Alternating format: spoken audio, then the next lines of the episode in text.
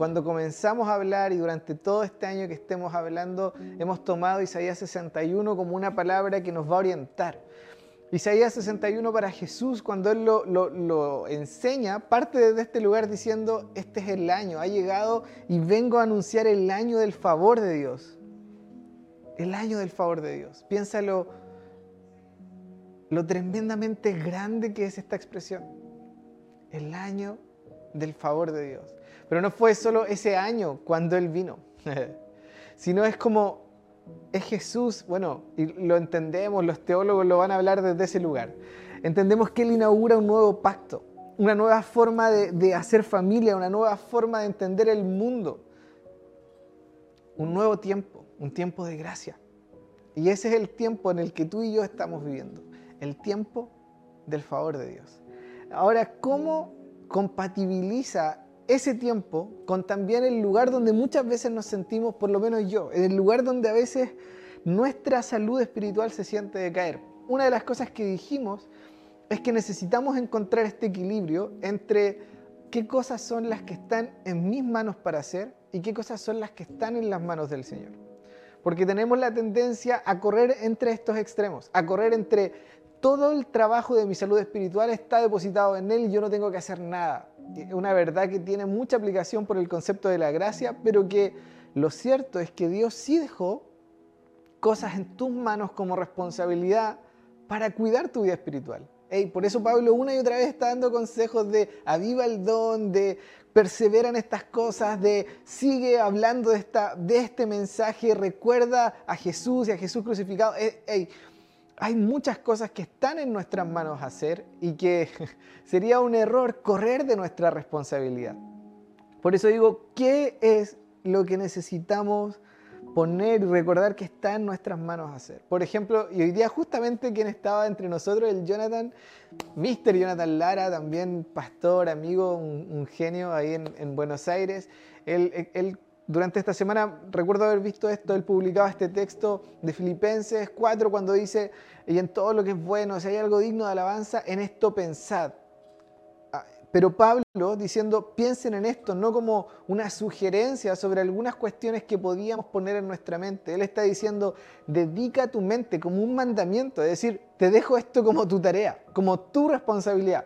Hay algo que Dios hizo por ti, hay algo que Él entregó en favor nuestro y ahora quiero dejar en tus manos la responsabilidad de seguir ejercitando tu mente, dedicar tus pensamientos a lo que es bueno, a lo que es justo. y ahí está toda la lista y sé que ustedes la conocen o, pueden buscarla, pueden preguntar por interno y, se las vamos a enviar. Pero cuando entiendo que hay cuestiones que están puestas en mis manos, hay cuestiones que tengo que hacer, muchas veces vivimos este fenómeno de llegar a un punto límite. De llegar a un punto donde decimos, no, no puedo más. Y, lo digo porque justamente hablamos de un montón de cosas que eh, en estas semanas, por lo menos alguna de estas cuatro era silencio, ¿sí o no? Hacer espacio para, para parar, para desconectarnos un rato. Hablamos también de encontrar ritmos de vida, es decir, cómo estoy viviendo. No solo desde dónde estoy viendo, algo que vimos también, sino cómo estoy viviendo. Si tengo tiempos para el descanso, tengo tiempos para respirar y escuchar y conectar con su voz. O todo lo que tengo es trabajo, tarea, trabajo, pantallas y, una rutina que no sabe parar. Entonces, y, dijimos también, como el último mensaje, cambios. Es decir, pensamos en qué cuestiones necesito cambiar, necesito mover, necesito mover en otra dirección, punto, eso es. Entonces, puede parecer para algunos, por eso digo que es un, entre comillas, metamensaje, un poco abrumador.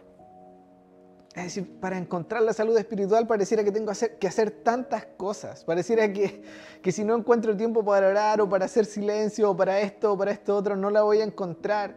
Y quizás tú estás del otro lado diciendo, esto ya lo escuché, este partido ya lo vi, esta copa ya la vi. Es decir, esto ya ya, sé qué es lo que tengo que hacer, ya sé que necesito orar más, ya sé que tengo que ah, buscar un nuevo ritmo en mi vida, pero no puedo, pero ya lo intenté, pero no sé, pero ya llegué a un límite. Pienso muchas veces que esta, lógica de los celulares sí se aplica tanto a nosotros. Somos también seres que tienen cierta cantidad de energía durante el día, ¿no? Necesitamos del sueño, necesitamos de la comida, necesitamos de cosas que nos mantengan recargados. Hoy día para mí particularmente ha sido un día de, vivir como muy fuera de, de ritmo, vivir como medio cansado, obviamente estoy lejos de mi mami, estoy lejos quizás de, poder verla desde mucho tiempo y quizás como muchos de ustedes están entrando a esta cuarentena, es decir, esta nueva restricción que nos toca vivir en Punta Arenas o este tiempo, yo ya no quiero más, yo ya no puedo más, llegué a mi límite. Es decir, es hasta aquí. Y es como, Señor, es hasta acá. Si, si no haces algo tú, yo ya no quiero más. Y quiero decirte eso, llegar al límite no es llegar al final. Desde el punto de vista de Dios, que llegaste a tu límite, que tu batería llegó a cero, que se te apagó el celular cuando necesitabas hacer esa última llamada, no es el final. Que llegaste al límite no quiere decir que llegaste al final. Dios todavía tiene historia por delante para tu vida. Y quiero hablar eso con tanto amor y respeto y cariño porque también es algo que quiero hablar sobre mi propia vida hoy día. Entonces estamos, por eso digo, construyendo un mensaje juntos ah, de por qué no tenemos que rendirnos. Y quiero que paremos por lo menos un minuto a pensar en esto. ¿Hay alguna razón para no rendirme? Y quizás tú dices, no, yo hoy día estoy con toda la energía del mundo, está bueno. Pero piensa hoy día, mejor día todavía, para notar esas razones por las cuales vale la pena seguir luchando. Obviamente vienen muchos más mensajes que vamos a seguir hablando de salud y un montón de cuestiones que importan en esto, pero yo hoy día quiero compartir tres razones que creo que son fundamentales. Voy a salir un poco del programa porque dejé el agua abajo, perdón, ese desastre. Razones que creo que son fundamentales tener en cuenta para no rendirte. Entonces, si alguien está acá o entre nosotros pensando en rendirse, son tres y muy simples. La primera razón es porque hay gracia. Porque hay gracia. Porque Dios tiene gracia para contigo. Es decir, Dios te ama. Y, yo me canso de hablar de esto porque para mí es, es tan relevante. Este es el mensaje en esencia que Jesús quiso dejarle a sus discípulos. Jesús cuando resucita en Juan capítulo 20, esto es lo que dice, Juan capítulo 20 dice que acto seguido Jesús sopló sobre sus discípulos y les dijo, reciban al Espíritu Santo, a quienes les perdonen sus pecados les serán perdonados y a quienes no se los perdonen no les serán perdonados. ¿Por qué digo que este, este, esto es tan vital? Porque el mensaje que predicó la primera iglesia, el mensaje que Jesús anunciaba es arrepentimiento, muchos quedan acá, ¿no? Arrepentimiento, como poniendo desde tu lado, hey, tienes que arrepentirte, cambiar tu mente y sufrir para llegar a Dios, pero el punto era justo con un apellido y perdón de pecados. Es el anuncio, la gracia es el anuncio de que Dios ha decidido simplemente decir, está ok y te perdono. Y la cruz ya resolvió el problema del pecado. Y este es el mensaje tan revolucionario que el cristianismo tiene, que hay perdón. Y quizás tú dices, yo no necesito eso en mi vida en este momento, pero créeme que lo necesitamos porque el perdón lo que involucra es que tenemos el acceso a una nueva forma de caminar. Ay, gracia, ya no necesito vivir abrazándome a mis fracasos, ya no necesito vivir con culpa en mi mente, no necesito vivir desde arrepentimiento todo el tiempo una y otra vez, sino que necesito aprender a vivir desde la gracia. Y si quizás hoy día has estado luchando con cosas, que llegaste a un punto en decir, hey, yo no puedo más, no quiero más y no voy a seguir un paso más allá, déjame reiterar esto, el principal mensaje que hablamos es gracia. Hay gracia para tu vida, hay gracia. Incluso antes del cambio hay gracia. Una mujer que es encontrada en la peor situación de la vida, que la traen frente a los maestros religiosos para apedrearla, ¿qué es lo que Jesús dice? El que esté libre de pecado, suelte la primera piedra. Todos dicen, nadie lo está. ¿Y qué es lo que Jesús hace sobre ella? Es hablar perdón. Tus pecados te son perdonados. Viene alguien a ser sanado y ¿qué dice Jesús? Tus pecados te son perdonados. Es decir, esta es la frase por que a Jesús le querían crucificar. Esta es la lógica que él siempre decía sobre la gente. Hey, cambias a una nueva condición. ¿Qué hiciste para merecer esa nueva condición? Nada. De hecho, si lo pensamos, lo que esta mujer hizo, lo que estas personas hicieron fue todo lo contrario todo lo contrario, a buscar el perdón. yo fui por un milagro, yo fui porque la religión me, estaba empujando hasta este lugar. Y Jesús me encontró en el camino y puso un mensaje distinto. Hey, eres perdonado, eres amado y tienes acceso a conocerme profundamente, radicalmente y realmente. Quiero, quiero decir esto, hay gracia, punto, hay gracia.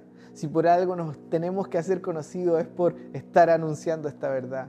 Gracia. Antes que la transformación vino la gracia. Después Jesús sí agregó esto. Vete y no lo hagas más. Pero primero es gracia. Nosotros queremos que la gente primero se transforme para después decir, ah, entonces hay gracia sobre ti, hay perdón, hay buena onda. Jesús no funciona así. Primero es la gracia. Él cree en ti. Lo he dicho en, distintos contextos y lo voy a decir otra vez hoy día. Aunque ah, nosotros no creamos en Él y aunque quizás a veces estemos luchando con incredulidad, Él sigue creyendo en ti. Ay, gracias. Segunda frase, voy rapidito. Es porque hay un futuro. Hay un futuro. Primero, hay gracia. Y segundo, en, este tema de salud hay un futuro. Jeremías, ¿cierto? Este texto tan a veces lo hablamos para bien, para mal, mucho, pero lo hablamos y es, Dios sabe cuáles son los planes que tiene para ti, los pensamientos que tiene sobre ti son pensamientos de bien y no de mal para darte una esperanza y un futuro.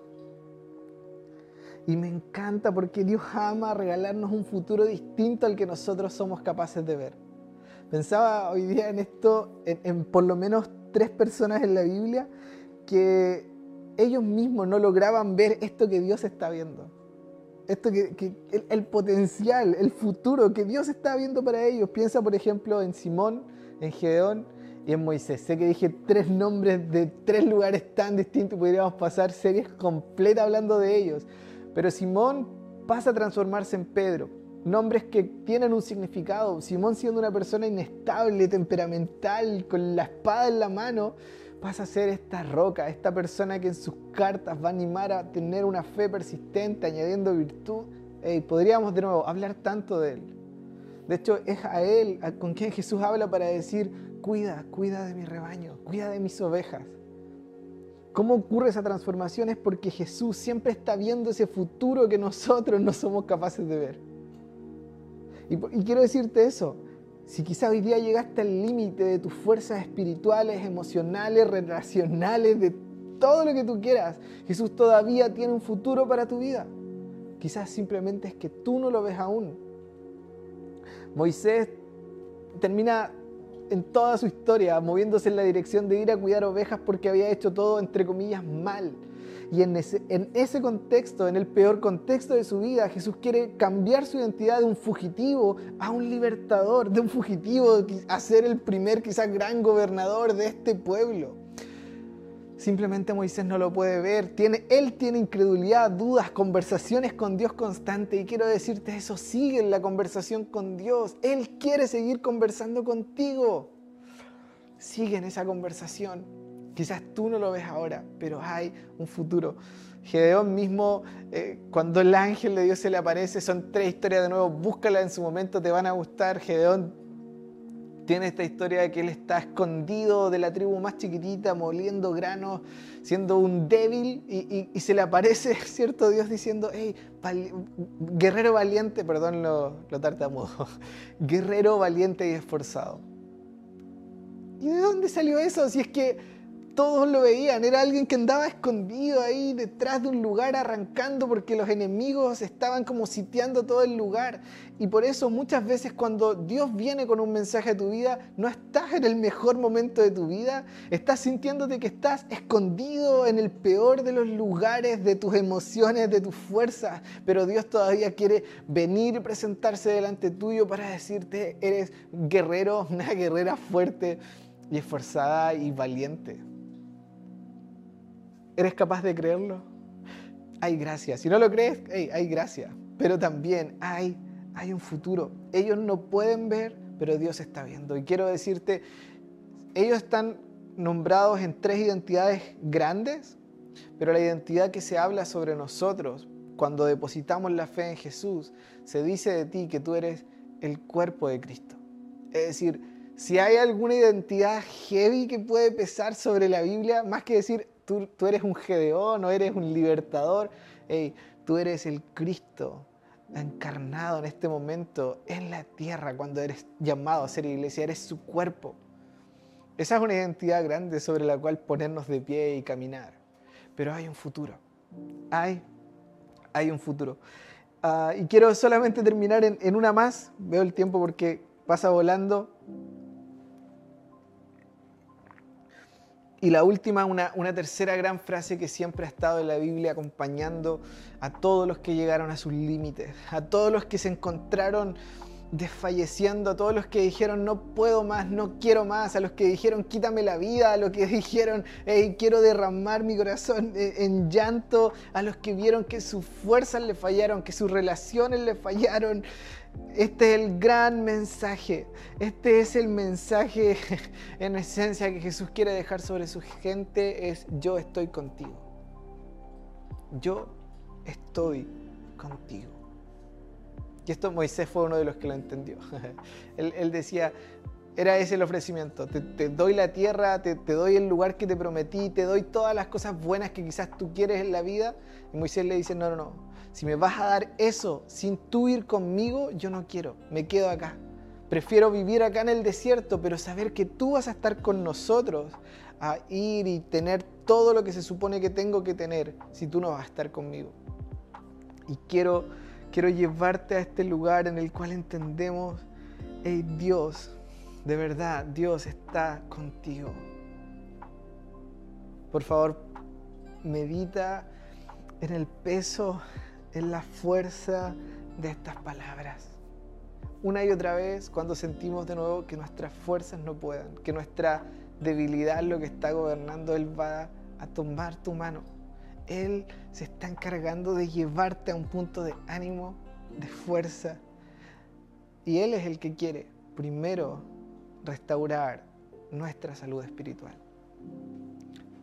Sé que sentimos sé que todos vamos a llegar en momentos al límite. Sé que todos, todos vamos a tener esta experiencia. Todos. Pero no estamos solos. Él está con nosotros. Hay una forma genial. Quiero terminar hoy día leyendo este, este texto, que es el, texto de, de justamente 2 Timoteo 1 Pablo dice, tengo tantos deseos de volver a verte, porque no me olvido de tus lágrimas cuando nos separamos y me llenaré de alegría cuando podamos estar juntos de nuevo. Una linda expresión, ¿cierto? En el mundo del, del COVID. No vamos a hablar de eso. Ah, me acuerdo de tu fe sincera, pues tienes la misma fe que primero estuvo en tu abuela y en tu madre. Felicidades para, para las madres que tienen esa fe que contagia y que deja el legado. Y sé que esta fe sigue firme en ti pero por esta razón te recuerdo que avives el fuego del don espiritual que se te dio cuando te impuse mis manos, porque Dios no te dio un espíritu de temor ni de timidez, sino uno de poder, de amor y de autodisciplina. En otras versiones dice de poder, de amor y de dominio propio. Entonces, paro acá. Sé que quizás tú no lo sientes, Sé que quizás tú dijiste, no puedo hacer silencio, no puedo apartar una nueva, hacer un nuevo ritmo de la nada. No, hey, intenté esto, ya intenté eso, ya intenté todo, pero no puedo ver aquello que, que se supone que Dios está viendo sobre mí, no tengo más fuerzas para seguir, pero créeme, hay gracia. Porque quizás tú dijiste sí, además la embarré, además me mandé cualquiera. Hey, hay gracia. Hay un futuro y Él está contigo.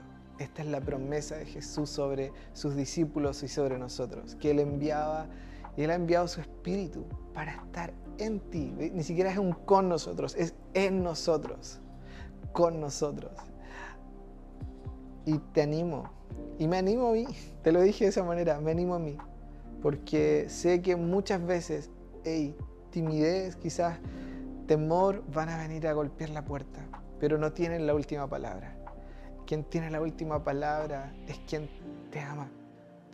Es quien, como dice el Salmo 103, puso tan lejos a nuestras faltas como está lejos el oriente del occidente. Es decir, ni siquiera son capaces de encontrarse.